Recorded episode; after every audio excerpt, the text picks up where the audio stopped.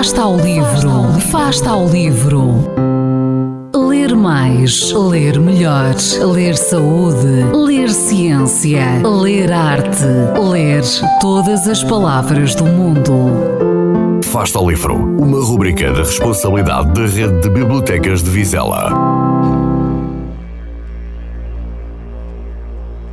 Sou a professora Helena Salazar, da Escola Básica e Secundária de Enfias. Leciono português e hoje trago uma sugestão para pessoas que não gostam de ler livros complicados, mas que gostam de histórias empolgantes, baseadas em acontecimentos históricos.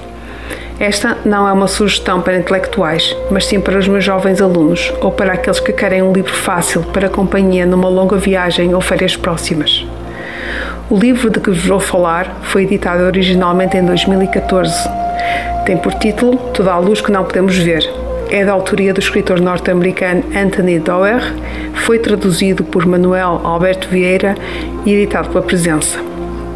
A ação gira em torno de dois jovens cujas vidas foram atravessadas pela Segunda Guerra Mundial.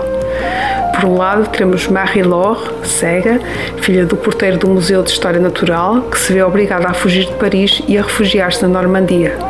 Por outro, a narrativa de Werner, jovem alemão, órfão, muito cedo forçado a alistar-se na juventude hitleriana. Nesta história não há mártires, nem vencedores nem vencidos. Apenas dois jovens que são apanhados no turbilhão dos horrores da guerra. O que cativa neste livro não é o uso prodigioso da língua, nem a acutilância do pensamento.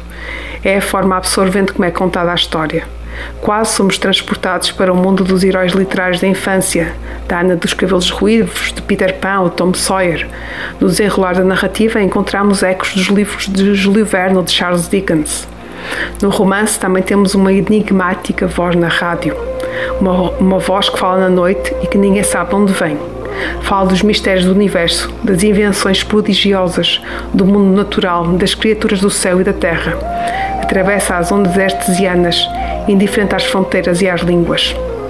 E qual é o poder de uma voz anónima, sem rosto e sem nome, num mundo como o de hoje, em que vivemos mergulhados na imagem e na palavra escrita? Quem é afinal o homem por trás desta voz? É a questão que persegue Werner, mesmo quando está debaixo do fogo dos aliados numa praia da Normandia, em junho de 1944. É Marie-Laure quem detém a chave deste e de outros mistérios. Mas para descobri-los, terão de ler o livro até ao fim, Podem encontrá-lo na Biblioteca Municipal da Fundação Jorge Antunes ou na Biblioteca da minha escola, em Ifias.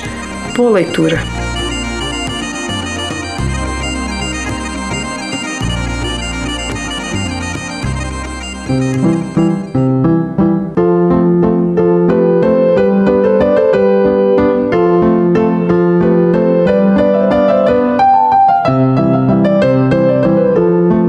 Fasta ao livro quem lê nunca está só.